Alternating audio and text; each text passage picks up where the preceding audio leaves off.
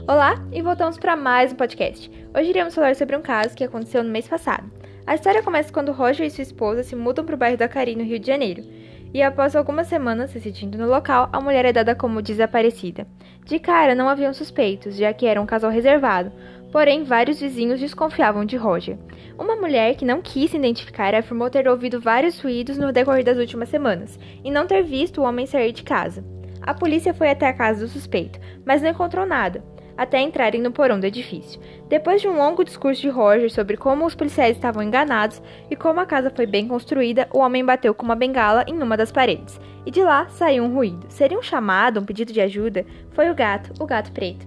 Portanto, desvendou-se o mistério. Derrubaram a parede e lá encontraram a mulher, morta, com graves ferimentos na cabeça, e um gato, vivo, junto ao defunto.